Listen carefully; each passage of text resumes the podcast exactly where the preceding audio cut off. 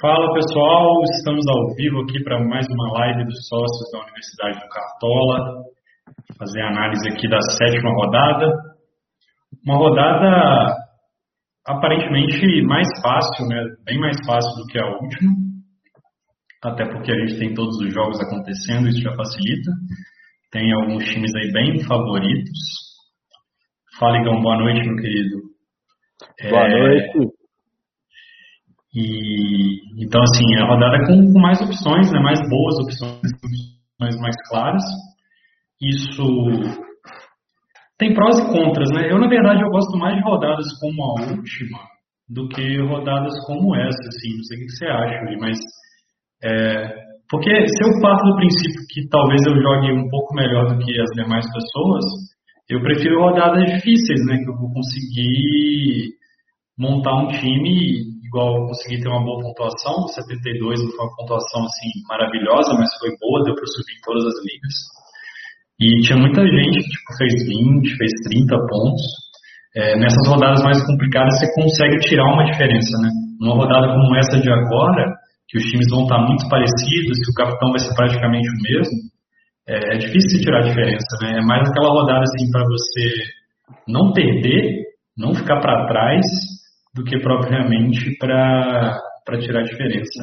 Então, é, essas rodadas, igual a de amanhã, eu acho até mais complicado do que a passada, porque você fica com medo de, de não escalar o jogador que vai pontuar. Né? Como os uhum. times serão bem parecidos, é, eu fico pouco receoso de deixar tal jogador de fora. Eu acho que dá mais dúvida, ainda mais quando tem bastante opção é, o ataque dessa rodada tem N, assim, várias opções, várias opções. É. Então, eu acho até um pouco complicado. A outra você fica pensa assim, ah, eu vou fazer meu time, eu vou arriscar um pouquinho, colocar um jogador diferente ali e espero que todo mundo, é, assim, na verdade os times não serão iguais, serão bem diferentes, então não dá para prever, né? Mas agora uhum. você já vai para a rodada como você tem que pontuar bem. Porque se não pontuar, muita gente vai estourar, né? Você com medo de ser punido, né? É, é o medo de acertar também. o medo de acertar. É. Não, beleza. Fala, Francisco, boa noite, cara. Bem-vindo aí de novo. É, vamos começar. Hoje eu tô fardado de Botafogo aqui, né? Pois é, as dicas aí você colocou cheio de jogador de Botafogo. Tá Pô, cara, pela primeira vez um joguinho aí um pouquinho mais fácil que o Fogão, eu tive que confiar sem clubismo, viu, gente? Vocês já viram que eu não tenho clubismo, né? Que eu, inclusive, indiquei jogadores do Flamengo contra o Botafogo. Mas essa rodada dá para confiar no Fogão. Vim aqui em homenagem à, à Estrela Solitária. Fala, Fábio. Boa noite, cara. É, vamos começar então, Yuri. Vou compartilhar minha tela aqui com a galera, seguir aquele procedimento. Bora. É, enfim, negão, vamos torcer pro Fogão e pro Cartola pela primeira vez.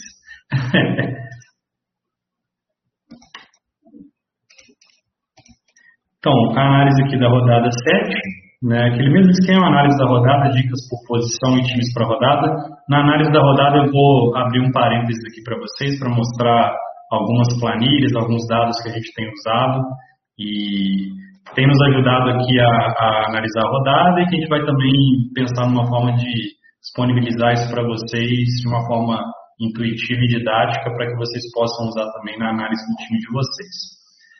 É, bom, aquele gráfico né, do Cartola Analítico, página nossa parceira lá do João, gente finíssima, ele faz esse gráfico toda rodada. A gente vê assim, o Grêmio muito favorito, né? 70% de chance de vitória é, é, muita coisa. É mais ou menos ali 55%, 60% de chance de SG. É, é aquele caso de favoritismo extremo, realmente. É, também tem o Fluminense com destaque, né, um pouco menos, é, porque o Fluminense não é um time tão confiável quanto o Grêmio, né, é, mas ainda assim bem favorito contra o Atlético Goianiense. E depois o Santos, eu acho até que deve ter mudado isso depois que saíram as notícias do, do Vasco, é, de time reserva, assim, um time muito desfalcado, né, principalmente na defesa. Eu imagino que na casa de apostas o Santos tem ficado mais favorito, tem entrado Com mais. Certeza mudou. É, a odd era 1.9, agora caiu já para 1.60, caiu bastante. Caiu bastante, né? Então, assim, entrou muito dinheiro no Santos, né? Então acho que dá para considerar o Santos aí um terceiro favorito mais forte. E aí depois ali Flamengo até Palmeiras, já são favoritismos mais leves, até mesmo na minha visão, eu nem vejo o Palmeiras como favorito, assim, eu vejo o Inter um pouco favorito nesse jogo, é, porque o Inter tem jogado um futebol melhor, né, o Palmeiras não convence tanto assim, mas Fluminense e Grêmio fortemente favoritos, talvez a gente possa jogar o Santos aqui para essa coluna verdinha também, da esquerda, depois dessas notícias, né? Infelizmente não dá para atualizar o material sempre em tempo real, mas aqui na live a gente sempre atualiza, sempre fala as novidades. É, Botafogo, Atlético Paranaense, Atlético Mineiro são times que jogam em casa que eu vejo favoritismo. E Corinthians e Flamengo também jogando fora, né? Acho que tem um favoritismo interessante também nessa rodada. Ceará e Fortaleza é um jogo bem apertado, porque o mano de campo, na verdade, não faz muita diferença. Eles jogam no mesmo estádio, campo neutro e sem torcida.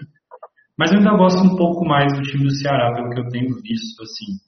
Apesar do uhum. que Fortaleza jogou muito bem no último jogo. É, mas é aquele jogo assim, quase meio a meio ali. É que eu sempre me obrigo a escolher um, então eu pensei bastante. Só fazer um PS aí que o Ceará me vingou, né? Ganhando do Atlético Goianiense sem levar gol. Então eu tô super feliz, super tranquilo aí depois daquela rodada contra o Flamengo. É, você tava apostando pra caramba no Ceará, né, cara, na última live e, a galera correspondeu. Inclusive golaço do Vina, golaço. nossa aposta especial. É, melhores ataques, o Yuri até perguntou, ele perguntou quais, quais escudos você, eu coloco aqui. Eu falei, cara, coloca todos, que eu acho que todos é. são bons. É, acho que o Grêmio, o Grêmio é um bom ataque. É, não tem sido muito eficiente, fez até apenas três gols em cinco jogos, mas deveria ter feito mais gols. Né? Inclusive é isso que eu vou mostrar para vocês daqui a pouco. É, o Flamengo também é um time que cria muito. O Flamengo teve 19 grandes chances de gol em seis jogos. Isso é mais de três grandes chances de gol por jogo, mas só fez três gols. Né? É, só fez três dessas grandes chances, na verdade. Às vezes o time consegue fazer um gol que não era uma grande chance. É, então tem tido oportunidades também de marcar. O time vai com alguns desfalques, mas é, o elenco é muito forte. E, e é, Everton Ribeiro e Ascaíta devem jogar, são os principais armadores. Então acredito que o time não, não perde tanto assim no aspecto criativo, né, ali no ataque. E também vejo Fluminense, Botafogo e Atlético, que são times que já não, não criam tanto, mas que enfrentam defesas mais fracas e jogando em casa, acho que tem boas chances aí de, de marcar. É, já nas melhores defesas é o Grêmio, sem dúvida. Né, o time teve SG em três dos cinco jogos, pega um esporte que não fez gol em quatro dos seis jogos.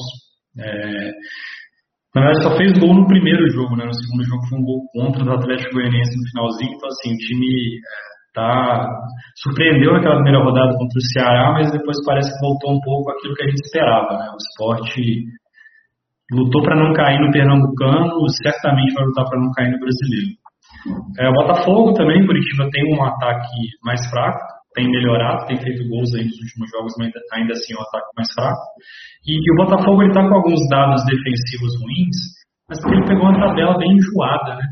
Ele pegou dois jogos fora contra o Bragantino e Fortaleza e depois ele pegou praticamente três dos principais favoritos, é, o Atlético Mineiro, o Flamengo e o Inter. Então, esse é o primeiro jogo realmente mais fácil assim, para o Botafogo, que a gente espera uma performance um pouco melhor do time. Se, se não ganhar, a gente já começa a ficar um pouco mais preocupado, né? mas a, a expectativa é esse favoritismo. E, e, o Fluminense também, pegando o Atlético Goianiense, já tem três jogos que não faz gol, então também foi aquele time que fez aquela gracinha lá contra o Flamengo, quebrou a gente na segunda rodada, mas depois o time já caiu bastante de, de rendimento.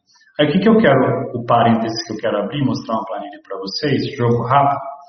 É, essa planilha aqui, a gente está começando a usar essa rodada, é, porque a gente já tem seis rodadas, né? Já tá, começa a criar um pouquinho de dados para a gente poder usar.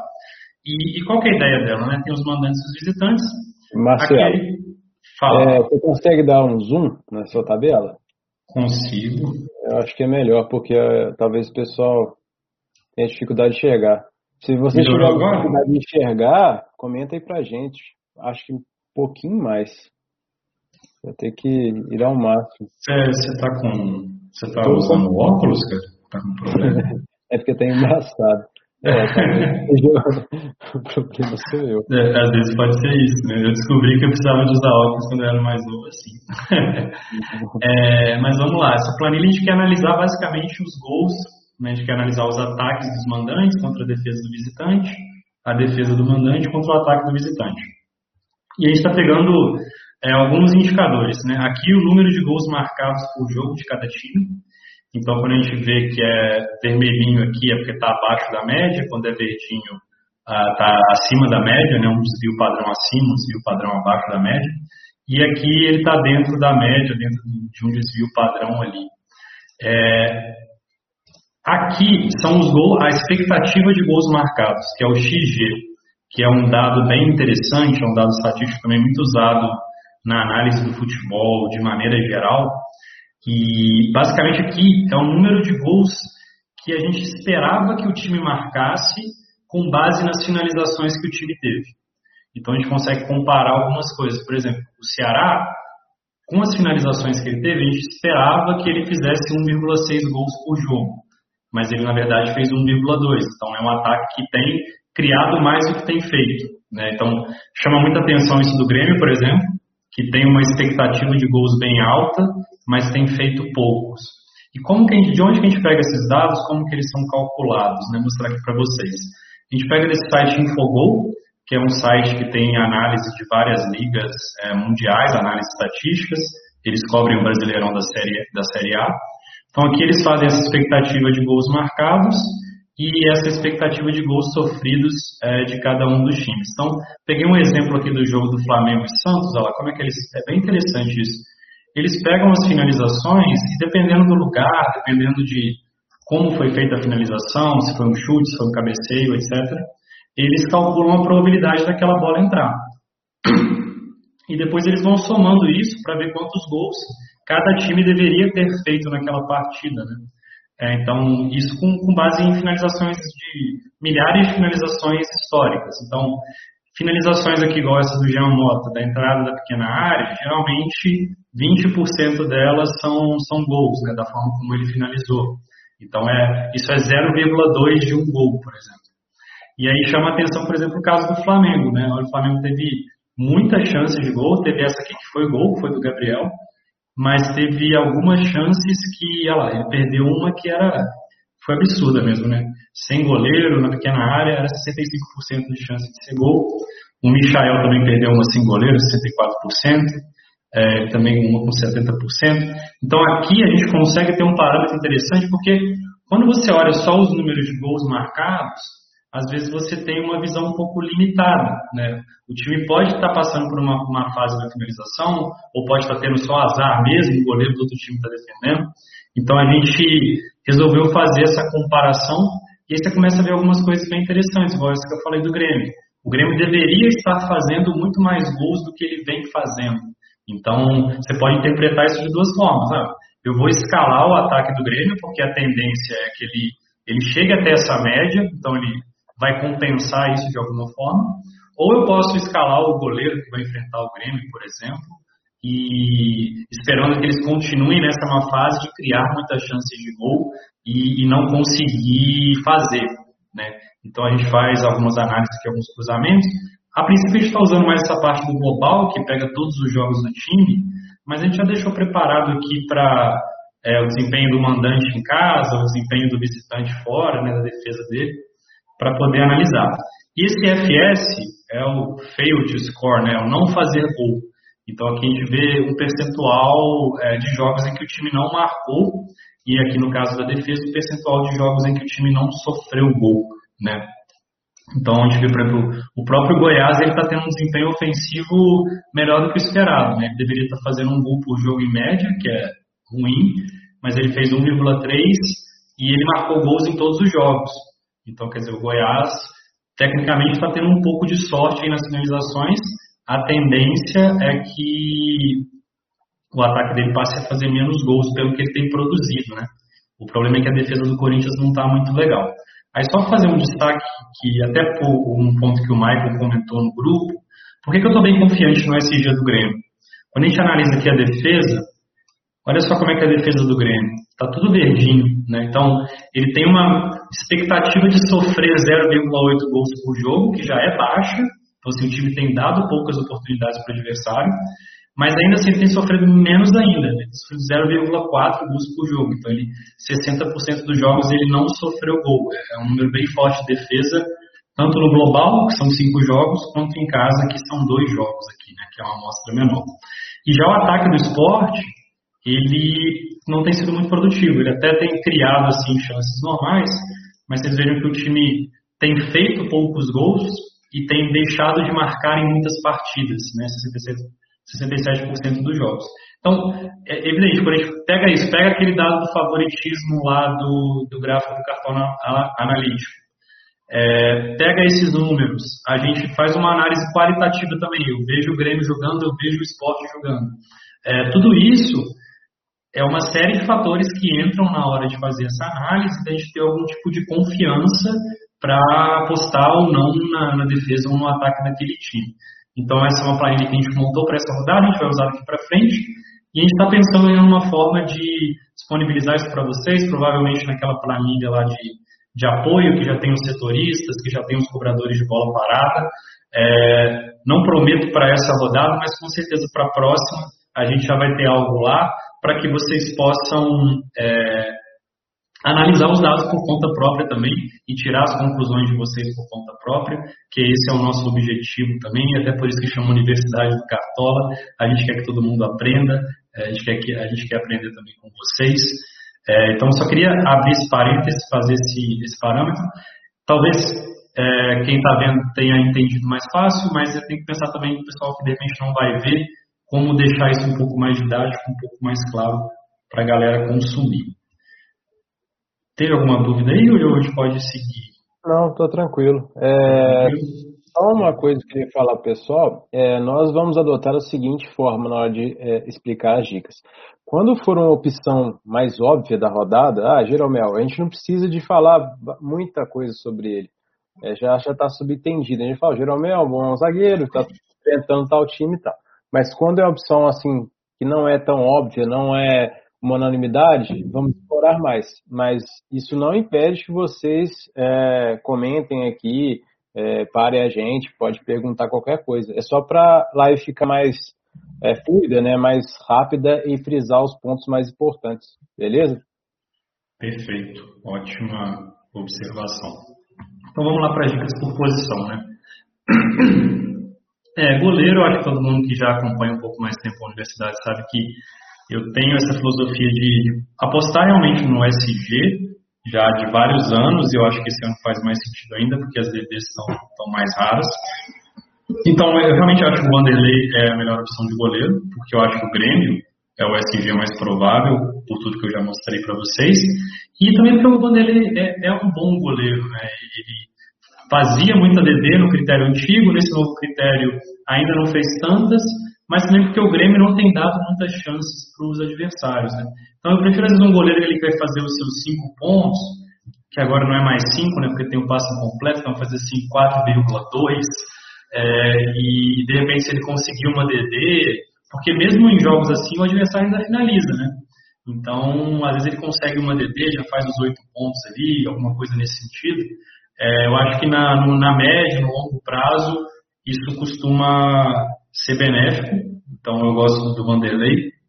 O João Paulo, ele também combina a, a questão de, de DD e SG, principalmente agora que o Vasco está tá bem desfalcado. Porque assim, o, o, fato do João Paulo fazer DD pode ter vários motivos, né? O sistema defensivo do Santos não está funcionando tão bem, é, e ele está sendo exigido e está correspondendo mas às vezes também foi pelos adversários que ele enfrentou, né? É, foram adversários que finalizam mais, que não finalizam tão bem, enfim. Mas o fato é que ele tem feito aí média 2,5 defesas difíceis por jogo, é, que é, o, é, a maior média do, do Cartola hoje, né, por incrível que pareça. E, e, agora, principalmente que o Vasco vai com esse time desfalcado, tem uma possibilidade bem alta de SG também. Então acho que ele é uma boa opção. E, e o Marcos Felipe é aquela opção, né, igual a gente fala muito, né, Yuri, que às vezes o, o goleiro, como ele depende mais de aspectos coletivos, é, o, por causa do SG, às vezes vale a pena você ter um goleiro mais barato, igual na última Felipe Alves conseguiu SG, o Wilson, que nem era tão caro, foi muito bem. E às vezes um goleiro caro, igual o Cássio, igual o Volpe, se a defesa não funcionar, ele acaba levando um gol. No caso desses dois que eu falei, eles até falharam individualmente nos gols, mas às vezes o goleiro não tem culpa nenhuma, a bola vai lá, entra e ele se ferra. Então o preço não faz tanta diferença. Ah, o Marcos Felipe eu acho que é uma boa opção, né, pelo SG do Flu, está custando 99 centavos de cartoleta. Então é aquele cara que você bota ali tranquilo, é muito difícil, o Fluminense pode até levar um gol, mas dificilmente vai ser mais do que um gol né, nesse jogo, a tendência é que não. E aí você fica ali naquela posição né, mais segura, assim, não é um cara que pode ser goleado, que vai prejudicar, vai acabar com a sua rodada. Então, esses são os três principais goleiros que, que eu identifiquei. Ô, Marcelo, é, separei dois aqui. É, Tadeu, nessa rodada. Eu separei porque eu vi uns videozinhos dele batendo falta, empolguei nele. Mas o Corinthians está tendo dificuldade de fazer gol, né? Então, sim, sim. mas também eles vão para o confronto com a pressão de vencer. Isso pode, de, dessa é, é, situação, pode sair duas coisas. Ou eles vão chutar muito, mas com a concentração abalada, né? Então pode ser que o chute não saia com qualidade, ou eles vão estar altamente concentrados e fazer o gol. É, pode gerar ansiedade, chutar mais, não sei. E ou o jogador pode imitar, né? fazer várias defesas, sair com SG, igual ano passado, ou pode ser uma É um barulho estranho, né? Ah, ah cara, é... é a vizinha que tá falando. Bastidores. Ah, beleza. É... E tem o, o Praz. O Praz é porque eu acho que ele tá pegando bem no Campeonato Brasileiro. Mas é um problema que é um, é um confronto é, contra o Fortaleza, né? Um clássico. Então não dá para tirar é, muita conclusão em cima disso. O Márcio gostou, ele falou que já ferrou ele duas vezes. O prazo? É. o prazo é aquele que é só mito quando você não escala. Né? É. Cara, são dois goleiros que realmente é, eu nem olhei com tanto carinho assim, porque eu, eu vi muito claro desses três.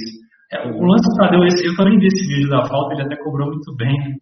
É, é, bateu bem pra caramba. Eu realmente não sei se ele vai ser autorizado a cobrar, né? É, ele já treina já tem um tempo, desde o ano passado. A gente viu o Jean do Atlético Goianiense batendo falta na última rodada.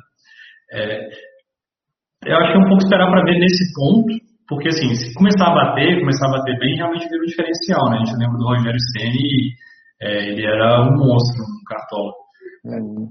Mas é, eu até acho que ele, ele, faz até sentido, assim, porque é, é, aquele jogo que o Goiás joga em casa, mas pega um time que a gente sabe que é melhor, né? Uhum. Então, assim, o Corinthians tende a atacar mais o Goiás do que o Goiás atacar o Corinthians, pelo menos é isso que a gente espera.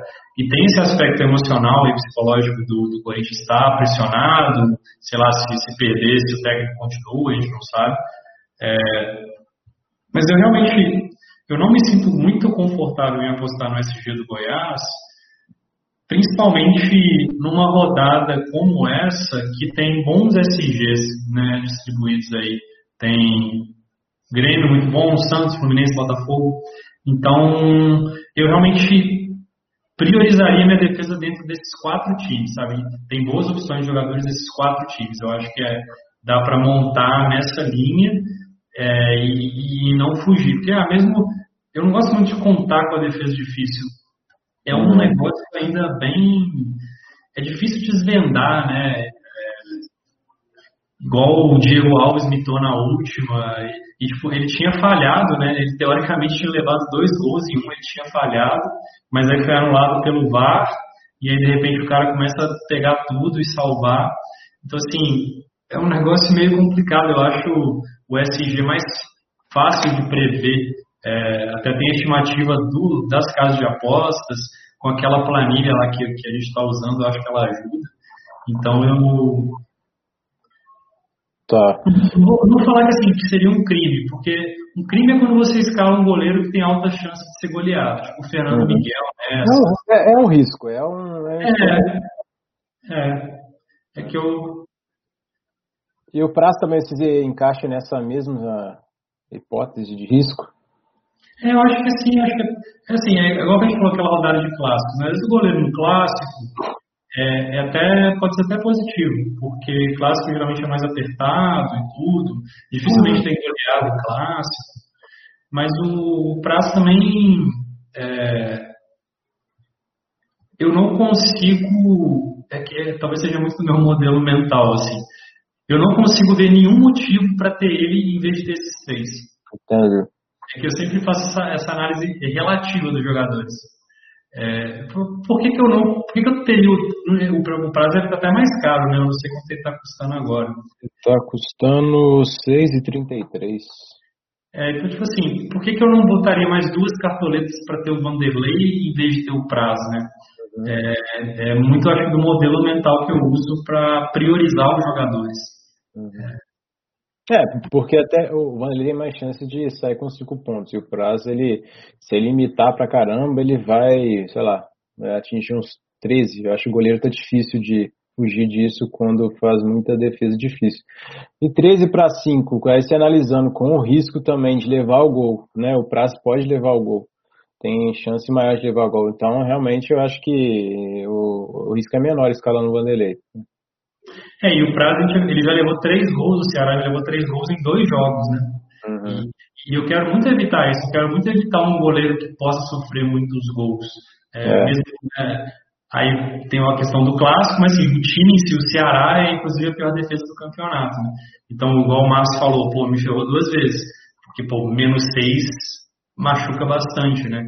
Então, esses goleiros aqui, eu acho que se levarem gol vai ser no máximo um, mais provável no máximo um. Então, é mais prudente. Tá, então beleza. Bora para zaga.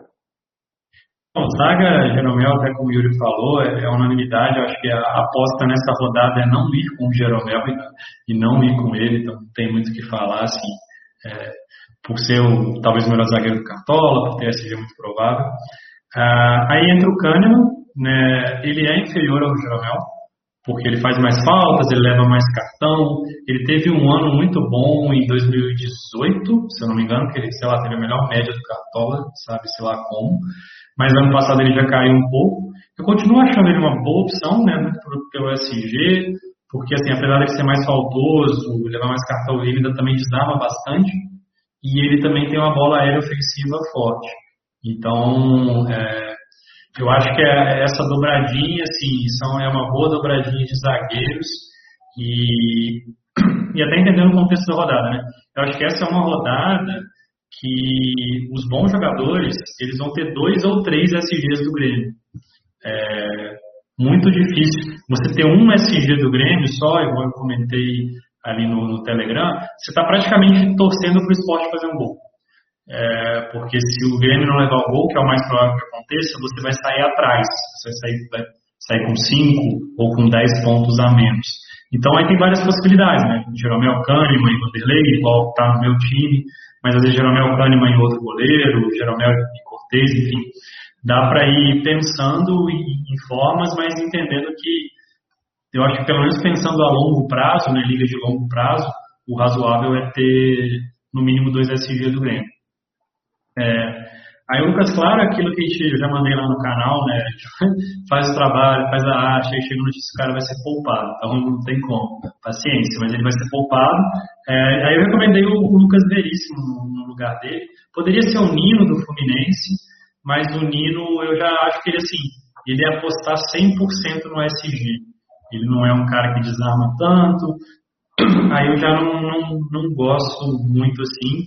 Então, o Veríssimo, principalmente depois que saiu a notícia que o Vasco vai bem modificado, acho que ele é uma boa. É um cara também faz mais faltas, mas também desarma mais e, vai bem na bola aérea ofensiva. E, então, acho que ele entra aqui no lugar do Lucas Claro.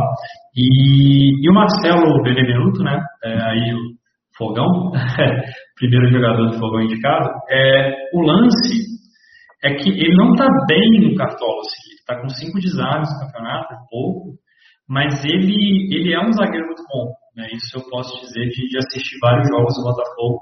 Ele é um zagueiro muito bom, um zagueiro extremamente rápido, que é raro para zagueiro. É, tem crescido como jogador, assim, em termos de desarme, de tempo de bola. E, e aí, nesse confronto mais favorável contra o Curitiba, É, eu acho que ele tem um potencial legal de conseguir um SG e de repente alguns desarmes aí. Ele também costuma ir para o ataque, é, fazer os seus golzinhos. Ele até fez um gol na, na Copa do Brasil contra o Paraná. Então isso foi semana passada.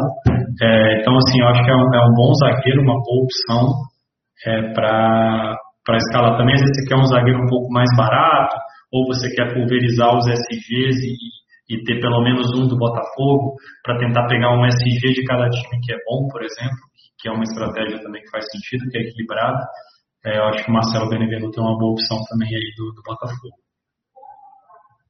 É, de zagueiro eu não fiz nenhuma observação, não. Acho que essas daí são as é, melhores opções mesmo. Eu não encontrei outra opção que poderia causar alguma dúvida. Assim. Tem uma outra, mas nada assim relevante. É... é o, que eu, o que eu tinha pensado que talvez o pessoal perguntasse era do Veríssimo, né? Porque ele não estava. E ele era boa, boa opção, mas agora ele entrando aqui no Lucas Claro, eu já contemplo isso. É. é outra coisa, o Márcio ele está perguntando aqui o seguinte. É, ele está preocupado, na verdade. É... Calma, Márcio. é porque ele está com medo do esporte não proporcionar desarmes, mas é, na verdade não é proporcionar, né? Porque ele está com medo do, do, esporte não atacar e a bola não chegar até a zaga para o Jeromel, o Kahneman é, conseguirem fazer os desarmes. O que você acha? É, eu acho que isso é muito muito relativo, assim, até se a gente ver no, no, no último jogo, os zagueiros do Curitiba não é que eles desarmaram muito, né? Mas eles tiveram alguns desarmes ali, o lateral e tal. É, e são jogadores piores do que esses do Grêmio, né? É porque assim, o time, o time vai atacar. O, o que eu acho que até que geralmente acontece nesses jogos, é, que talvez seja até mais propício para o desarme, que é quando o time, o Grêmio vai ficar em cima, e aí o, o esporte deve sair de vez em quando para o ataque, mas com poucos jogadores, né? Porque vai estar todo mundo lá atrás ainda vão defendendo e tentando sair na transição. É, então, às vezes eu acho que é mais fácil o, o, o zagueiro fazer o desarme a roubada quando o adversário está atacando com, com poucos jogadores. É lógico, se a defesa estiver bem postada, né? Se a defesa estiver muito aberta, aí vai ter que sair na, na correria, aí fica ruim para o zagueiro. Mas o que eu vejo muito nesses jogos, e principalmente no time do Grêmio, ele já adianta, os zagueiros já ficam ali no, no meio de campo, e às vezes o cara pega a bola, já tenta dar uma esticada, mas já está o zagueiro ali colado para tirar a bola para lateral, para desarmar, enfim. É, então, é, eu acho realmente que é, é, difícil entender, tentar fazer essa correlação, sabe, entre o time ser, ser atacado, porque às vezes pode ser mais difícil desarmar o, o adversário quando ele vem atacando lá, tocando a bola, com ataque já, todo mundo ali no campo de ataque e tudo mais. É, às vezes o, o, que acontece ou é uma finalização, ou é um passe mais forçado, que acaba sendo errado e tudo mais. Então, é, esse aspecto do desarme, eu tendo a realmente ver muito mais a, a característica do zagueiro. Então, assim, o Jeromel e o Kahneman são zagueiros que desarmam muito. Então, se, se eles vierem para o duelo, é, ainda mais agora que antecipação, por exemplo, também conta desarme, né? então são zagueiros que antecipam muito, às vezes tem uma bola vem a bola ali para o atacante, eles vão antecipar, vão chegar primeiro e, e, vão sair com ela. Isso já contaria como um ponto também. É, então, eu, eu, realmente também nunca fiz um estudo aprofundado disso, mas eu já tive essa hipótese também de pensar assim, ah, o time não vai ser atacado, então os zagueiros não vão desarmar. Mas o que você vê é que não é bem isso que acontece. Assim, às vezes o time pressiona, mas tem desarmes, porque os jogadores desarmam, às vezes ele é pressionado, mas não tem nenhum desarme, porque os zagueiros não têm essa característica. Eu não não deixaria de escalar bons zagueiros com SG provável é, por isso, sim. Uhum. É, isso acontece muito quando o time está recuado, um time pior vai jogar contra um favorito, é, como nessa partida é, eles não conseguem sair com a bola no pé, dá um lançamento, o Jeromel já está em cima, o Kahneman já está em cima e rouba a bola, né?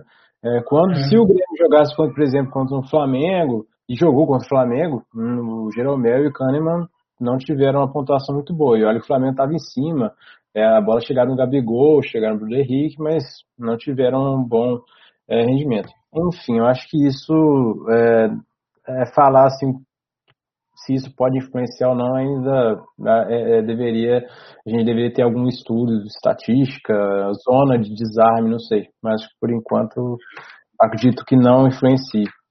É, assim eles até desarmaram bastante contra o Flamengo mas também fizeram faltas e levaram cartões. Também tem tem esse risco né de o cara é mais exigido ali é mais chance de fazer falta de levar cartão às vezes num jogo desse mais fácil a probabilidade pode ser um pouco menor é. O Antônio está perguntando aqui sobre o Júnior Alonso, que enfrenta São Paulo, um joguinho bem complicado, né? Não, mas você sabe que eu até, assim... Eu pensei nele também para perguntar aqui. Ele era uma, é, era uma opção que eu perguntaria para você aqui. É meio sentimentos mistos, assim. O fato dele enfrentar o São Paulo eu acho que é bom, porque o São Paulo é, não é muito eficiente no ataque, né? ele, ele, ele, perde muitos gols. É, mas eu acho que o fato dele jogar no Atlético não é tão bom assim, porque o, o Atlético é um time muito ofensivo, né? um time muito agressivo. E, então, assim, que, que sempre vai preferir atacar do que defender e dar espaços, enfim.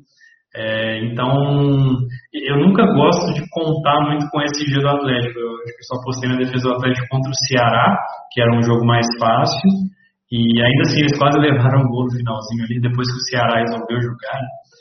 É, então, eu acho que é uma opção válida, é uma opção interessante, porque ele é um bom zagueiro também, ele desarma bastante, mas é, eu não vejo ele melhor, talvez talvez, sei lá, entre ele e o Benevenuto aqui eu boto no mesmo nível.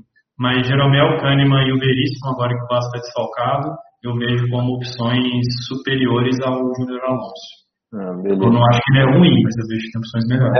É, a zaga do, do Atlético é muito lenta, toma muito gol. Nossa, é, todo jogo corre um perigo danado, né? É, é o estilo do São Paulo, né? É, meio malucão. É. Aqui, o Romulo está perguntando sobre o Digão do Fluminense. Cara, o Digão é, ele tem um aspecto do SG, né, que é, é um bom SG, então isso já, já pesa favoravelmente a ele. Agora, o Digão, eu fico um pouco com receio por ele já estar tá mais velho, já tá, nunca foi um grande zagueiro assim, né, mas já foi um bom zagueiro. É, inclusive ele era bom no Cartola antigamente, né? O Fluminense foi campeão brasileiro e tal. Mas ele, ele já deu uma caída de nível ano passado no Cartola e agora está voltando do banco e tudo mais. Eu não confiaria tanto nele em termos de pontuação assim. É. Se for para. Tá, eu, eu quero encaixar um zagueiro do Fluminense em termos de para ter um zagueiro que não é do Fluminense. Aí eu até preferiria o Nino, mesmo não gostando tanto do Nino, mas pelo menos é um cara que está jogando, é mais novo e tudo mais. O Digão, ele ano passado já deu uma caída assim, eu acho que é um, um pouco incerto, um tiro no escuro. Uhum. Beleza, bora para a lateral? Bora. É, o Egídio, né, também acho que eu acho que ele é uma unanimidade na rodada, assim, porque tem desarmado muito, tem esse bom SG, então também não vou, não vou gastar muito tempo com ele, não. Acho que é, o Egídio é o cara, primeiro, que justifica você escalar laterais. Né? Na última rodada estava mais difícil, algumas pessoas optaram por não ir com lateral, mas eu acho que nessa rodada o Egídio ele praticamente te obriga, sim, porque ele tem pontuado muito bem, né? por incrível que pareça, o Egídio ser quase uma obrigação no time, e também porque tem outras boas opções para fazerem companhia para ele na lateral. Né? Então, tem o Cortez também que eu gosto, pela chance de SG, por ele estar desarmando bastante. Então, esse novo critério parece que favoreceu muito ele também. Ele não roubava tantas bolas, ele roubava um número ok de bolas até o ano passado, mas agora ele está desarmando bastante, né? São três desarmes por jogo. É, mas é um lateral mais defensivo, né? Não, não, é um cara que, que chega muito bem no ataque, que cruza tão bem. Então aqui, aqui são dois laterais defensivos que a gente está apostando basicamente em SG e desarme, é, mas que viram um combo muito forte, né? O cara às vezes tem SG e 3, 4 desarmes, ele faz uma pontuação legal. É, tem o Felipe Jonathan, que eu gosto, que aí eu já acho que ele é um lateral mais completo, porque ele ajuda na defesa, desarma e, e ele ataca também. Ele já tem um gol, já tem outras cinco finalizações, ele jogou um tempo como meia no Santos, então até o Michael perguntou, ah, se tivesse cartoleta infinita, eu provavelmente teria ele no meu time. É, teria ele e o Egídio. Mas é, como não tem, eu tive que fazer alguns sacrifícios, um deles foi na lateral. Mas eu gosto bastante do Felipe Jonathan, ainda mais agora que o Vasco é um pouco mais fraco. E, e eu também gosto do Guilherme Santos. Ele é um cara que não tem tanta grife, né? É, mas se pega os números dele, os números dele estão bons, assim. São 12 desarmes e uma assistência em 5 jogos. A média dele tá até legal, tá 4 e pouquinho. Para um lateral que só teve esse G em um jogo, é uma média bacana. Ele não levou cartão amarelo ainda. E, e ele é um cara que tem crescido muito de produção no Botafogo. Ele estava meio jogado de lado, assim, meio escanteio. É, talvez até saísse do elenco e tal. É, mas o autor deu uma chance, ele, ele agarrou a chance e entrou bem, assim, às vezes joga lateral, às vezes joga de volante, é o cara bem raçudo, assim, e, e com esse SG provável contra o Curitiba, eu achei que ele era uma opção interessante de lateral. É, e tem a nossa postinha aqui, é, que é o, o Calegari, né, o lateral que está mais barato, tem o SG provável do Fluminense, mas assim, é, é, é uma aposta, primeiro, porque não está tão escalado assim, e não está nem no top 20, né? E segundo, porque ainda é um pouco incerto. Ele fez dois jogos, sendo que foi um, um jogo muito bom contra o Atlético Paranaense e outro que ele já foi mal contra o Vasco, né?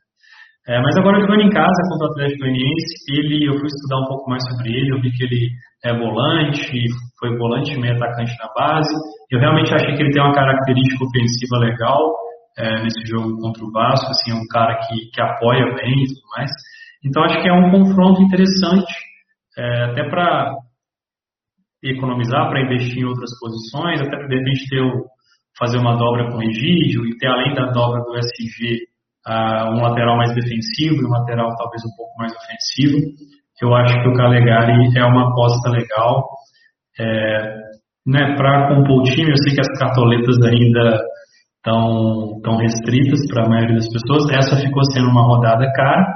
Então acho que tentei identificar boas apostas é, em termos de qualidade, de potencial de pontuação e também de custo-benefício. Né? Porque se, se eu estou fazendo uma aposta e eu quero assumir um risco maior, uma das maneiras de, dela, de eu diminuir esse risco é sobrando cartoletas para que eu possa escalar opções melhores em outras posições.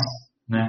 É, então, acho que é, não faz sentido botar uma aposta que é cara, porque aí o seu custo de oportunidade das cartoletas fica alto também. Né? Então, por esse conjunto de fatores, o Calegari entra aqui. É, Marcelo, Aproveitar aqui, é, a pergunta chegou, na verdade já tinha sido feita pelo Francisco sobre o Vitor Cuesta, né? Mas eu não vi. É, e aproveitar também sobre os laterais da, do Inter, né, né para essa rodada contra o Palmeiras. Cara, é, eu, eu gosto do Saravia, porque ele desarma bastante, já tá caindo um pouco né, o número de desarmes dele, então talvez a quantidade de desarmes nos dois primeiros jogos possa ter sido um pouco de ponto fora da curva. É, mas eu gosto dele como opção técnica. Agora, ele, ele é uma opção super cara. Né?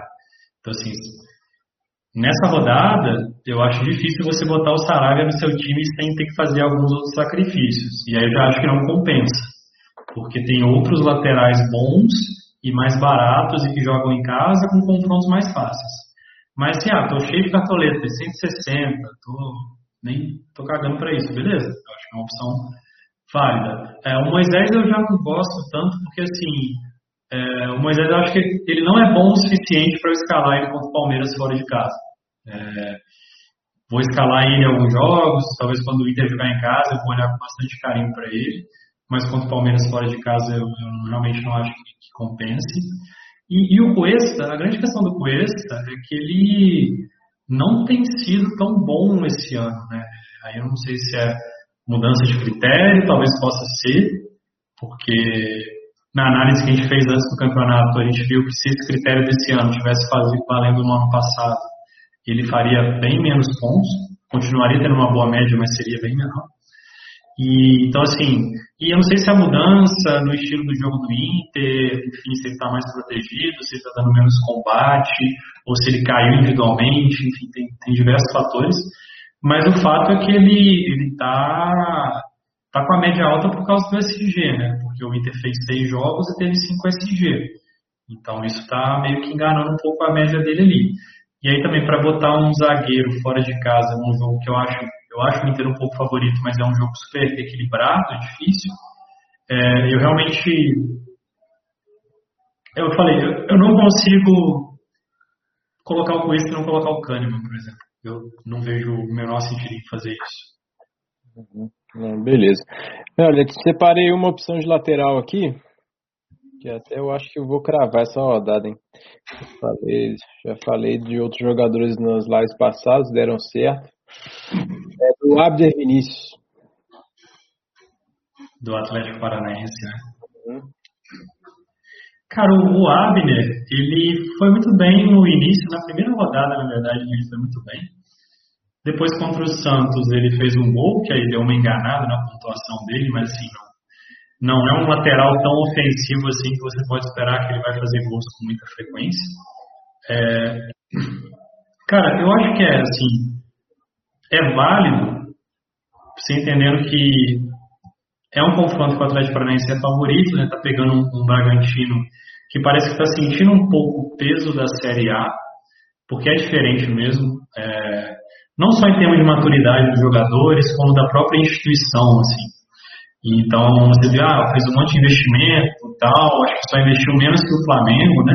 Contratou uns caras jovens e bons, mas está patinando na Série A, enquanto que o Atlético Paranaense já está um time um pouco mais encorpado, assim, já é um clube né, de Série A há muitos anos.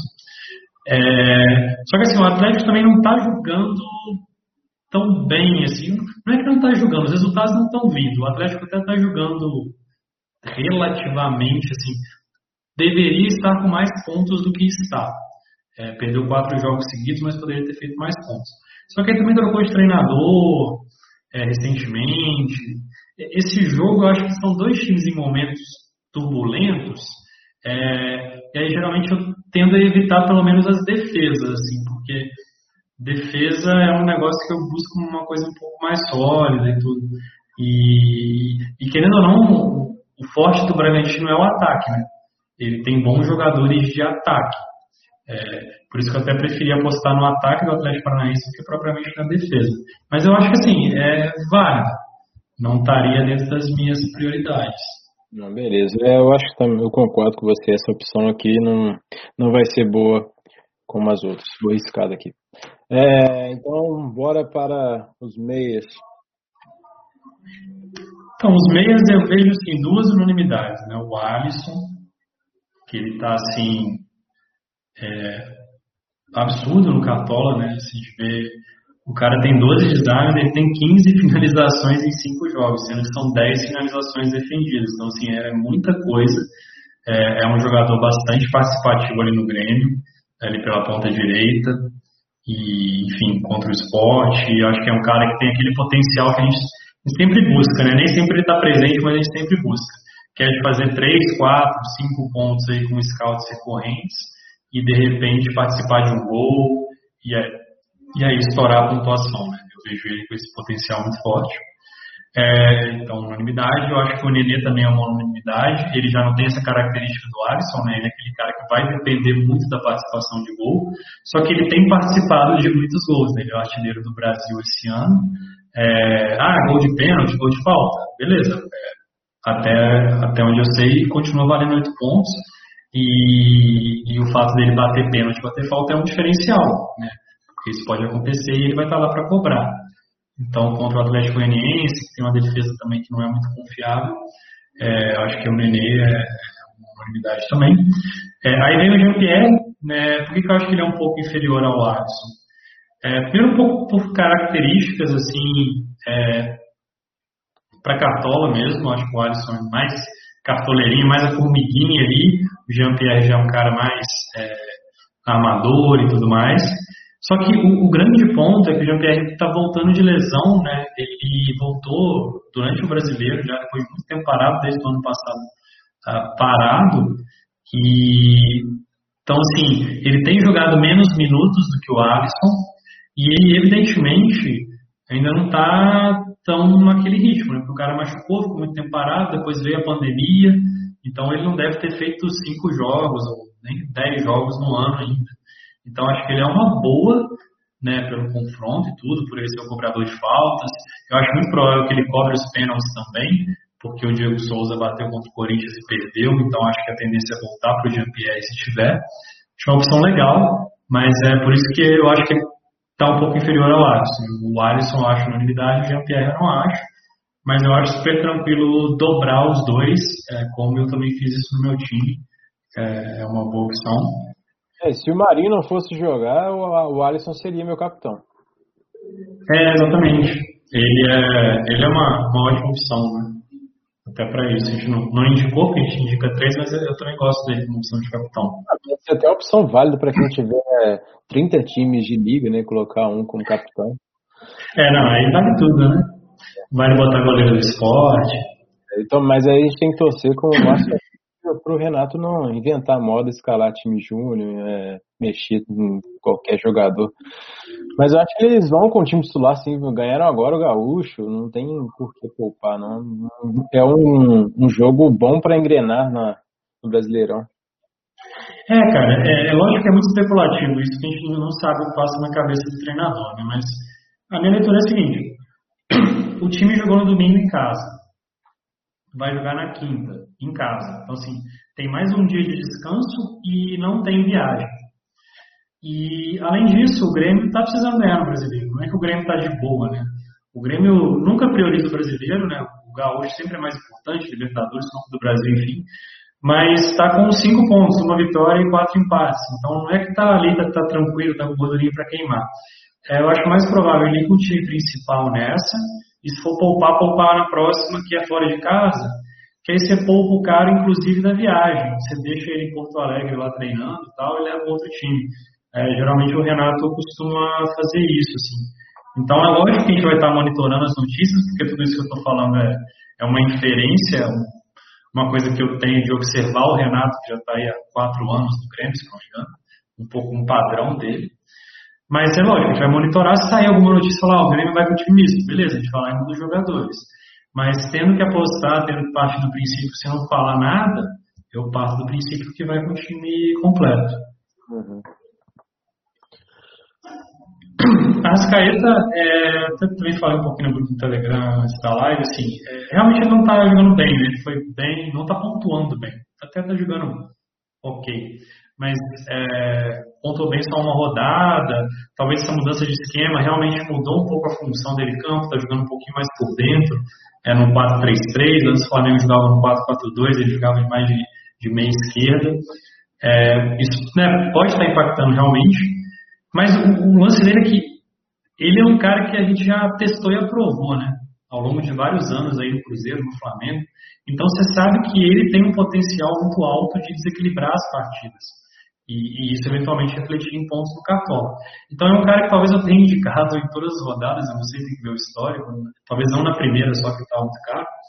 É, e, mas é porque eu gosto de ponderar, assim, tem a questão da fase, igual do Galhardo, que eu acho que vale, mas também tem a questão daquela qualidade intrínseca do jogador que a gente sabe que ele tem e que em algum momento ele pode despertar, né?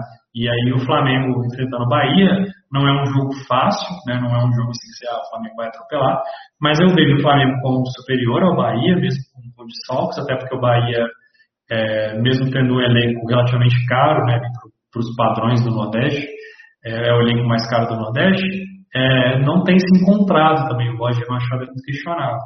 Então, nesse cenário, eu acho que vale o Arrascaeta até como um meio para se diferenciar, porque ele não vai estar entre os mais escalados, ele está um pouco caro, então eu acho que é uma opção interessante.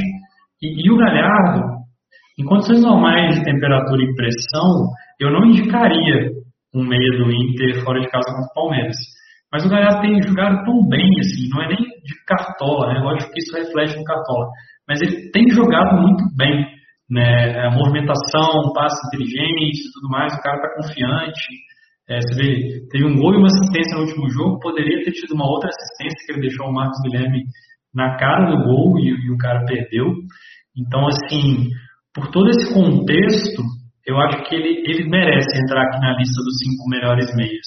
Mas, evidente, com uma ressalva de que esse talvez seja o jogo mais difícil para o Inter do campeonato até o momento. Né? O Inter jogou fora de casa contra o Fluminense e contra o Botafogo. Eram adversários que são mais fracos que o Palmeiras. Né? Tem elencos mais baratos que o Palmeiras, são times menos ainda consistentes na defesa do Palmeiras. É, então, esse vai ser um grande teste para o Inter. Até, até, o Inter, se ganhar, não, vou falar que se credenciar o título, porque ele já está credenciado, mas se ganhar, ele mostra muita força é, nessa busca pelo título. Enquanto que o Palmeiras está meio que com a corda no pescoço, assim, pelo investimento que o time fez, é, não está entregando os resultados que, que, que precisa, então também ver um jogo contra o líder, um jogo que é um confronto direto em casa, né? É, acho que tem tudo para ser um grande jogo e tudo. E eu acho o Galhardo, até no, nível de maturidade que ele está alcançando na carreira como jogador, ele, ele, é um cara que pode aparecer nesses grandes jogos. Então por isso que eu coloquei ele aqui na lista também. É, eu acho que o Palmeiras está assim, tá, tá jogando muito mal e na minha cabeça os jogadores querem derrubar o Luxemburgo, porque é, o jogo contra o Bahia teve falta na entrada da área, aí em vez de jogar lá para dentro, os caras tocam para trás. Isso não existe. É, não, daqui a pouco vocês vão ver o Luxemburgo caindo. Pode anotar. Mas enfim, é, bora pro ataque então. Não temos nenhuma pergunta de mês, eu também não tenho nenhuma consideração muito importante para fazer. Eu só queria fazer uma. Ah, tem a aposta especial, tinha esquecido a menção honrosa aqui ao, ao Bruno Nazário, é que eu também vejo como uma aposta especial, né, por aquele contexto, não está tão escalado assim, é, talvez esteja um pouco fora do radar. É um caso parecido com o Vinícius, é, no sentido assim, de que na primeira rodada muita gente queria escalar o Bruno Nazário contra o Bahia, porque ele via bem de um estadual, e aí o jogo foi adiado, ele não jogou, e aí vieram jogos difíceis, ele também começou a oscilar um pouco, de vez em quando começando no banco, e aí ele saiu um pouco do radar da galera, né? Mas agora eu acho que é, é o jogo, que é o tipo de jogo que você quer escalar esse jogador, né? Jogando em casa contra um adversário que não é muito forte. Então, que no caso é o Curitiba. É, o Bruno Nazário eu gosto dele porque ele joga, ele é um segundo atacante, né? pelo menos a, a, a escalação do Alto Ori em jogos normais, geralmente é um 4-4-1-1, né? E o Bruno Nazário ele, é esse 1 que, que, faz a ligação no ataque. Contra times melhores ele mudou um pouco, botou 5 na defesa e tal, mas eu acho que contra o Curitiba ele já volta a esse, esse esquema normal. Então, é um cara que é praticamente um segundo atacante, finaliza bastante, finaliza relativamente bem, já tem cinco gols na temporada. E também costuma cobrar bolas paradas, alguns canteiros, faltas e tudo mais. Eu acho que pelo confronto ser favorável aí contra o Curitiba, por estar aí umas seis cartoletas, então você vê que os outros meias que eu indiquei todos custam acima de 10, então às vezes também ah, eu quero dar uma economizadinha aqui no meio para investir em outras posições. E vou estar bem servido de um cara que tem um potencial ofensivo legal na rodada. Então eu recomendo. Temos duas perguntas aqui. Daniel Bessa do Goiás e o Galdesani, né? Do Curitiba para apostar no desarme, é, eventual pressão no Botafogo, né? Talvez pode ser interessante. Cara, o Galdesani, pelo estilo dele, esse tipo de jogador, ele é quase que um cara que você poderia deixar fixo no seu time. É, eu até, às vezes, eu acho que se a gente fizesse isso, se você deixasse lá o Galdesani das 38 rodadas, provavelmente é, ele, na média, ele faria mais pontos do que os outros 38 meias que você escalaria no lugar deles. Porque ele é um cara da regularidade. Então, meio que não tem jogo bom ou jogo ruim para ele. Todos os jogos são iguais. É jogo que ele vai brigar no meio de campo e, e vai ter um número de desarmes. Às vezes ele vai fazer 10, vai ser mais raro. Mas ele vai fazer sempre ali uns 3, 4. sabe? De vez em quando fazer um pouquinho mais. Então é aquele cara assim, para você apostar mais na regularidade. É que a gente acaba sempre é, buscando o meia que pode fazer gol, assistência, imitar, né? É, então aí você acaba deixando um pouco de lado esse meia da regularidade. Mas ele é uma bola de segurança, assim, eu vejo, pô, se eu, de repente uma rodada igual na última mesmo, que a gente não, não encontrava tantos meias ofensivos assim, é, ele seria uma boa. Se eu tivesse ele no lugar do Arrascaeta, eu teria feito um bom negócio. Mas se eu tivesse ele no lugar do Vinícius, eu teria feito um mau negócio. Então, assim, é, qual meio ofensivo você tira, né? É, essa é a grande dúvida para deixar esse cara de regularidade. Mas eu acho que é interessante. É, o Daniel Bessa, eu até olhei para ele com, com, algum carinho, porque eu vi o jogo do Goiás contra o Atlético Goianiense, eu não conhecia o Daniel Bessa, né? até porque ele é ele é brasileiro, mas nunca tinha jogado no Brasil. E até fui pesquisar a carreira dele, começou na Itália e tudo. É, eu gostei bastante, assim, achei um bom meio, é um cara técnico, tem visão de jogo e tá com um número legal de desarmes também. É, eu acho que é uma aposta mais arriscada porque eu realmente, apesar dos pesares, eu ainda vejo o Corinthians como um time melhor do que o Goiás. É, porque mesmo o Corinthians em má fase, o Goiás, má fase por má fase, o Goiás também está. Então, é, é um meia com um confronto desfavorável, né? Enquanto que o Bruno Nazário, por exemplo, é um meia com um confronto favorável. Então, isso aí já, já pesa. Mas, pô, quiser apostar na qualidade do cara, no fato dele ser o protagonista do time, cobrar pênaltis, é, eu acho que é, é válido, mas entendendo que estou correndo um certo risco de às vezes não escalar outros meias que têm jogos aí um pouco mais tranquilos, ou, ou no caso do Galhardo, está vivendo uma fase maravilhosa. Não, mas é, são só essas perguntas sobre os meios. Né? Eu acho o Galdesani uma boa ideia é, para escalar é, contra times inferiores ou do mesmo patamar e jogando em casa, sabe? Que ele ainda, o, o Curitiba ele vai é, pressionar um pouco esses, é, o adversário, pode ser que ele escolha uma assistência. Vamos dizer, se agora ele escolher uma assistência fora de casa com o Botafogo, pode ser que aconteça, né? Mas é, a gente tem, eu acho que, meias é, ofensivos mais interessantes, assim, para arriscar um pouco mais e pontuar melhor. Ele, nessa rodada, ele pode ser que ele fique lá com 6, 8, 9, 10 dele. Assim, se ele limitar, ele pode até 12. Né? Mas é, eu prefiro arriscar no meia é, ofensivo nessa rodada por conta da quantidade de opções. É, 6, 8, 9 eu acho que já seria uma mitada, assim. Eu acho que a Sim. tendência é ele ficar nos 3, 5. É, a... Geralmente eu acho que vai ficar nessa regularidade isso. Mas ele tem uma vantagem que é o fato dele fazer poucas faltas e finalizar, né? Então isso dá um incremento assim a, a, aos desarmes. Porque às vezes o cara desarma muito, mas tipo o Gregory, né? é, seu amigo.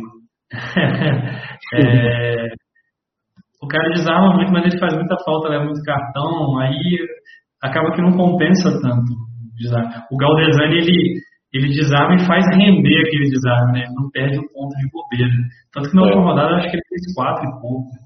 Assim, não tá ótimo, mas também não tá ruim, né? Já dá aquela sustância na pontuação. É, segundo o nosso scout, ele é o sétimo do Curitiba em desarmes, média de 1,5 por jogo. É um bom jogador. Exato. Então, é... agora acabou, não tem mais surpresa, não? Eu posso falar para o atacante agora? Ah, Pode. não, na verdade não tem surpresa porque foi você que fez esse material, então teoricamente é, você deve saber, né, cara? Mas tudo bem. três horas fazendo esse material e depois eu cabeça. Bora. É, tranquilo. É, ó, o Marinho, porra, vou nem gastar saliva, é, né? Marinho, Marinho, né? Essa rodada aí não tem jeito, né? É, Marinho, Marinho. é, não tem como, assim, não tem como nem. Cara, é muito arriscado não, nem ser seu capitão, sabe? É. Porque, sei lá, a, a pior pontuação dele foi 6.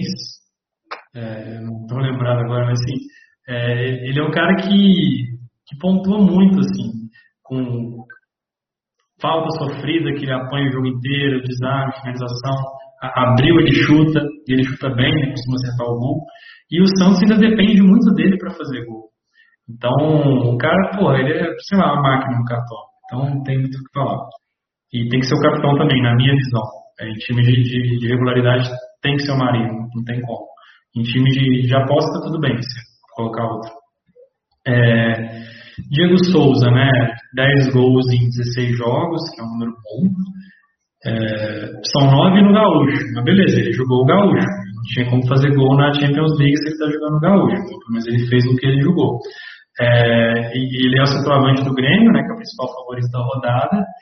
Igual eu falei, se o PP for confirmado, que não tem notícia, ele não jogou o último jogo da final, tem uma possível lesão, eu até acho o PP um pouco melhor, porque o PP ele é mais completo, né? Ele, ele, é mais parecido com o Marinho até em termos de características. E tem feito gols também, fez gol no Flamengo. Mas o PP não jogando, o Diego Souza é quase uma unanimidade também, no sentido de, pô, centroavante do Grêmio contra o esporte, em casa, é, eu quero ter, né? Dificilmente você vai achar dois atacantes melhores do que ele. O Marinho é melhor do que ele, mas os outros dois dificilmente vão ser melhores do que o Diego Souza. Marcelo, e... só para adiantar, é o PP. Ele vai para o jogo? Porque muita gente tem essa dúvida. Cara, essa dúvida é a típica que mandam lá no Instagram que eu fico puta, né? É, exatamente. É, que eu não sou setorista nem sou da comissão técnica do Grêmio, então assim, eu não sei, cara. é, a gente vê a, as notícias e pesquisa e tudo mais. até onde eu vi, é, ainda é dúvida, ainda vai ser avaliado, né? É, porque ele sofreu uma lesão no primeiro jogo da final, parecia que não era nada sério. Mas aí no segundo jogo ele não foi nem relacionado. E aí já liga um meio que sinalzinho amarelo, né? Porque no primeiro jogo o Maicon também sofreu uma lesão e, e, ele voltou, ele ficou no banco do segundo, mas entrou durante o jogo, então assim, tá mais tranquilo. E aí, como o Grêmio joga na quinta, eu não sei se vai ter essa notícia a tempo, né? Se sair a tempo, lógico que a gente monitora, eu, eu volto e meia, eu olho o Twitter lá, o Igão tá sempre olhando também, aí a gente manda para vocês. É, minha visão, se o PP for confirmado, mas for confirmado assim, ó, tá tudo bem com ele, e vai para o jogo, eu provavelmente prefiro ele. Mas se for aquela coisa também, ah, vai ver, sabe, que não dá muita certeza, igual tipo o Marinho na última, ah, DM liberou, mas depende do técnico, não sei o quê. Aí eu já fico mais com o pé atrás. É, então, não sei responder essa pergunta. Nunca sei, na verdade. É, difícil afirmar. Né? É, aqui o sonho do, do, pobrinho, né, cara? O sonho do Pedro a 99 centavos foi realizado.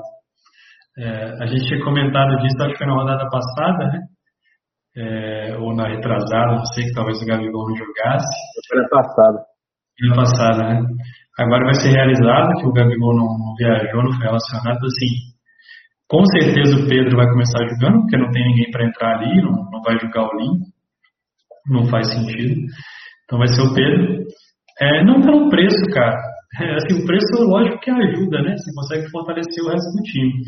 Mas é, ele é, porra, ele é, ele é um ótimo atacante. É, estava até conversando lá no grupo mais cedo, né?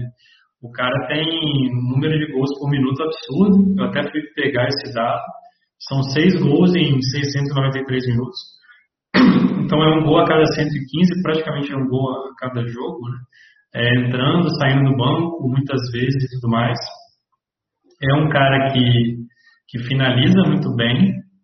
É, e assim, eu, eu postei isso no Instagram e depois eu pensei na verdade. Eu, eu acho que o Pedro seria titular nos outros 19 times do brasileiro. Eu acho que não tem um centroavante. Talvez o Guerreiro em boa fase botaria ele no banco. Fala isso, é, Cara, o Guerreiro, quando ele tava jogando agora, sem machucar, tá jogando muito, né? Tá jogando então, muito, mas ele é muito gol, caminhão de gol. É. Talvez o Guerreiro, talvez o Jô, assim, mais Luiz Adriano, mas assim, o Pedro tá nesse nível aí. É, ele é um cara que, pô, ele deu, deu muito azar, né? Eu fiquei até triste né? Porque ele foi convocado para a seleção e machucou. E, mas assim, quando ele tava voando no Fluminense. E, cara, o Flamengo tem criado tantas chances é igual eu, eu comentei, até no Instagram também com, com a menina que perguntou. eu até tendo a achar que o Pedro perde menos gols que o Gabigol. Sim, sim. então, assim, ele finaliza melhor que o Gabigol. Então, se, se o Flamengo continuar tendo esse tanto de chance que está tendo, o Gabigol ainda dá os moles. O Pedro não costuma perdoar, não. Então, é, eu acho que é uma boa opção técnica. Lógico que pesa essa questão do cara é, não, tá, não tá jogando há tanto tempo, tá meio ali sem ritmo e tal, realmente. Mas eu boto fé que, pô, o cara tá treinando ali, tá esperando a chance, que raramente vai vir, porque o Gabigol é titular e vai jogar. Então, eu, pô, eu espero que ele jogue o jogo da vida aí dele, né? E Aí duas opções aqui também, dois bons atacantes, dois bons jovens atacantes dos times do Rio, que é o Evanilson, sete gols no ano, pelo Atlético Goianiense, é, pelo contexto, né? Ele é um bom jogador, muito bom jogador. É, só que tem assim, tem esse porém, igual eu falei, ele dificilmente vai jogar os 90 minutos, porque tem a sombra do Fred, e o Fred fez um gol no último jogo, né? Então, assim, para piorar, Talvez se o Fred fosse entrar aos 80 minutos desse jogo, agora ele vai entrar aos 70, aos 65, porque ele fez um gol e ainda ganhou uma moralzinha.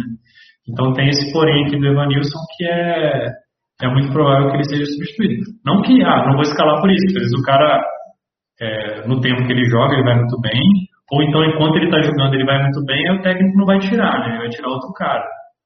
De repente tira o Marcos Paulo, bota o Evanilson na ponta, mas é só um ponto a, a ser avaliado aqui. E, e tem o Pedro Raul também, né, seis gols, meteu um golaço no Flamengo. Graças a Deus, mas felizmente deu para ganhar. É, ainda, é assim, eu vi até a escalação, quando eu escrevi isso aqui, eu não tinha saído da escalação. Até não tem mais essa dúvida não, está comprovado. A dúvida é o Babi ou o Calu, né, que o Calu tá, tá apto, vai provavelmente vai começar no banco. E aí o Babi, o Babi é um cara alto, mas ele é rápido, ele é espertinho, então ele pode jogar às vezes aberto pela, pela direita ali também. Ou então pode jogar o Bruno Nazário um pouco deslocado para a direita e o Babi o Pedro Raul fazer uma dupla de ataque. Também tem essa possibilidade, mas o Pedro Raul certamente vai jogar. E, e ele é uma boa, assim, ele, é um bom atacante também, é, fazedor de gols, tem mobilidade, não é aquele cara muito paradão, finaliza legal e pega Curitiba em casa, então acho que é uma, uma boa aposta. Uma boa opção técnica. E agora? E agora, ele é técnico ou é aposta? Não, tem uma apostinha especial. é, então tem o Bissoli, que, cara, é três cartoletinhas, artilheiro do Atlético na temporada, sete gols, e teve um tempo parado por lesão, mas ele voltou contra o São Paulo no último jogo, só que o jogo valeu para o Cartola, né? É um jogo antecipado. Mas é, é o cara, o centroavante, goleador, jovem, e vai pegar o Bragantino, que a gente viu, levou gol em todos os jogos, é, contra o Fortaleza levou um de bola, o Elton Paulista brincou de fazer gol, né? É, então, assim, eu acho que o Bissoli também, quiser diferenciar, quiser de repente ter um ataque, sim, é que mais barato que o Pedro não tem como, né?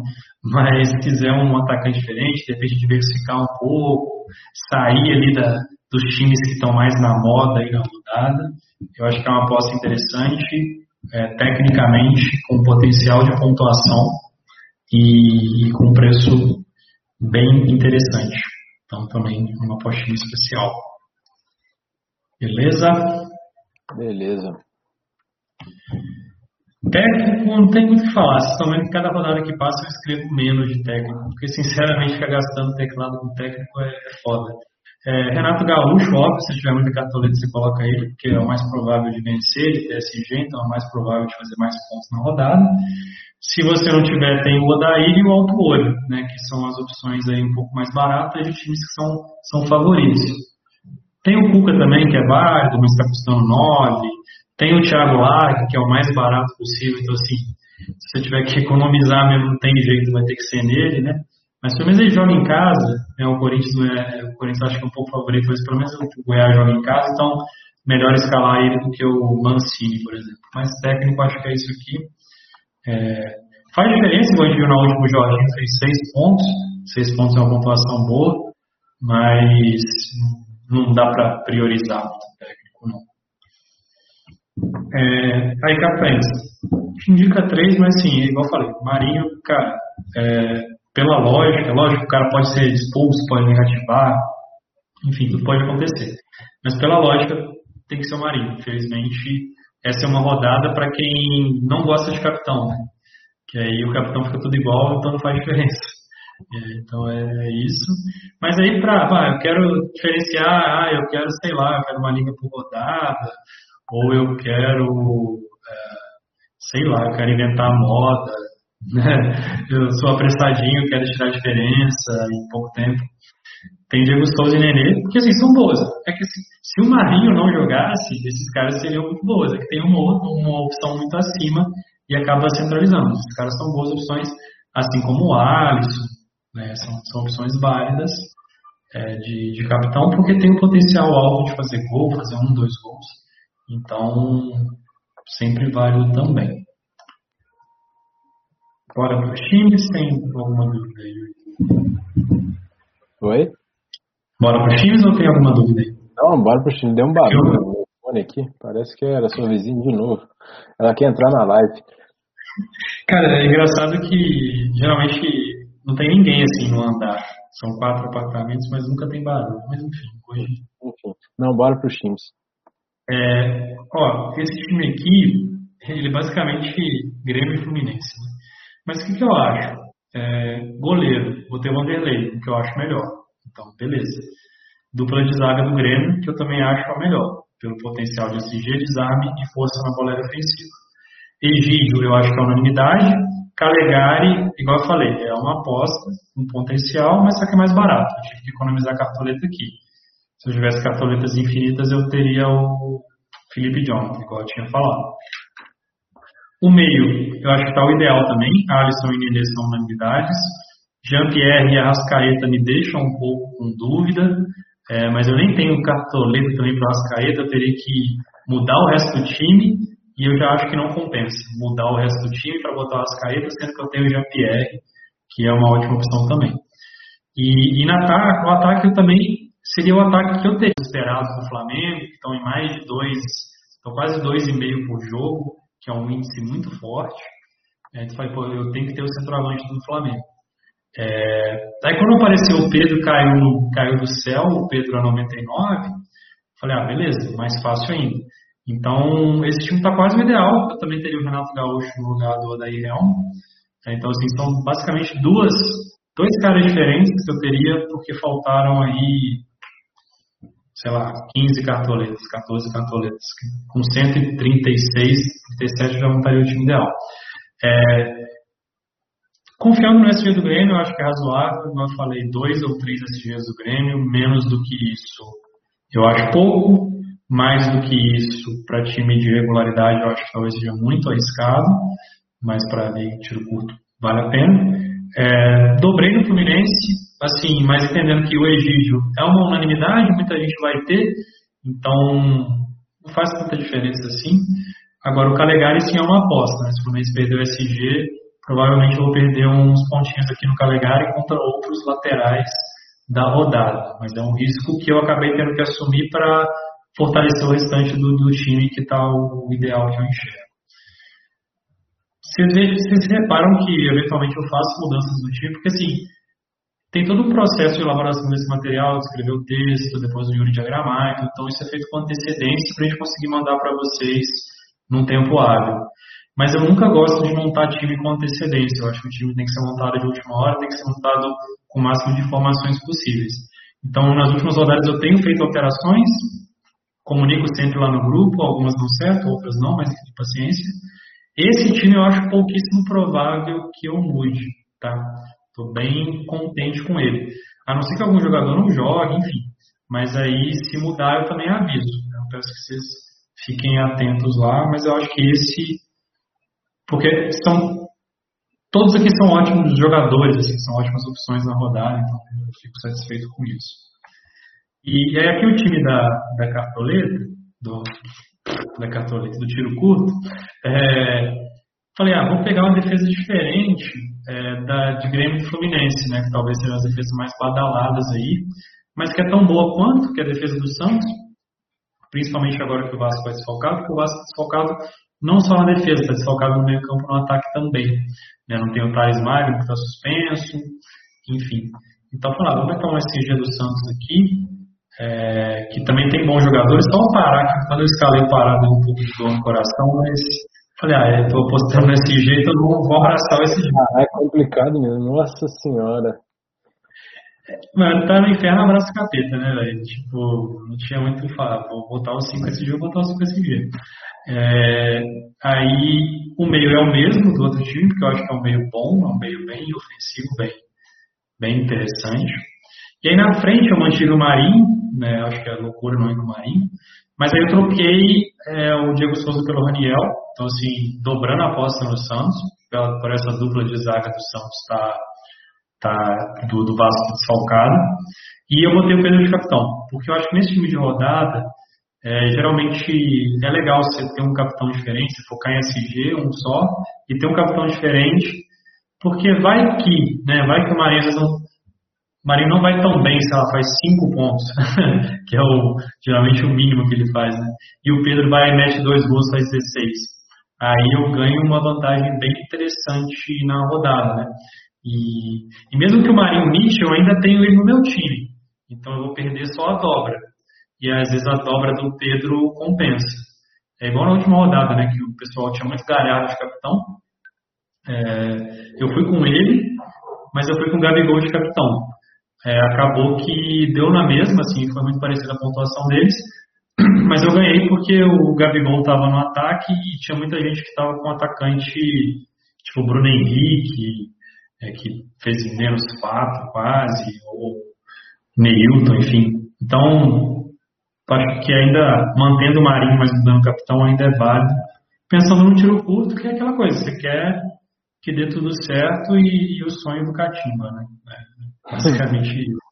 É, mas o Pedro tá bom mesmo, porque se bobear, muita gente não vai ter ele escalado no time. E ele, como capitão, ainda pouquíssima pessoa vai colocar. É, é, ele é um cara até difícil de achar, velho, porque ele tá com a média baixa e com preço baixo. Então, se o cara não for lá e filtrar por Flamengo, se ele não souber que o Pedro vai jogar e buscar o Pedro, é, eu acho possível que muita gente nem encontre, porque quando vai chegando mais lá para baixo, é, a galera nem procura mais, né? Porque só tem jogador ruim geralmente. É. Aí de repente você acha assim o Pedro, tipo, o cara tá lá é mais barato. É, o Bahia, eu posso ser enganado, mas eu lembro você falando que é, os gols que o Bahia toma são muito dentro da área, né? Sim, sim, o Bahia não, você vê o gol que o Palmeiras fez mesmo na última rodada, o Zé Rafael dentro do gol, né? Só empurrou. Uhum. Então é, é um time realmente. Que assim, não é que sofra muitos gols, tá? É, aqui eu tô apostando mais é na, na, capacidade criativa do Flamengo e na capacidade de finalização do Pedro. Não é que eu acho que o Bahia é, é um morto e, e, o Flamengo vai, vai passear. Mas o Flamengo tem criado muito contra todos os times. E, e como o Bahia também não é a, a, oitava maravilha do mundo e não está tão confiante assim. E eu acho que é um jogo, pô, dá para apostar. Talvez tivesse torcida, eu ficaria mais assim, porque a torcida do Bahia comparece e, e pressiona muito. Mas eu realmente acho que eles perdem um pouco sem a torcida também. Então, é, é uma aposta nesse sentido, assim. Uhum. É, eu acho que eu vou colocar ele no meu time também. Show! Show, eu acho que não tem nenhuma dúvida, o pessoal hoje está mais por dentro das notícias. É uma rodada mais tranquila, né? Mas, porém, eu acho mais difícil escalar por conta da quantidade de opções. É, cabelo aqui. Exato. Cara, obrigado de novo, pessoal, pela, pela disponibilidade aí no 2024. É, a gente vai deixar a live salva, né, Yuri? E disponibilizar o áudio também, igual na rodada passada, com que horas que a gente falou de cada coisa. Uhum. E, vamos seguindo. Qualquer dúvida, mandem lá no chat do Telegram que a gente vai respondendo e ajudando vocês. Beleza? Beleza, valeu. Obrigado aí. Qualquer dúvida, é só falar com a gente no Telegram. Abraço. Abraço.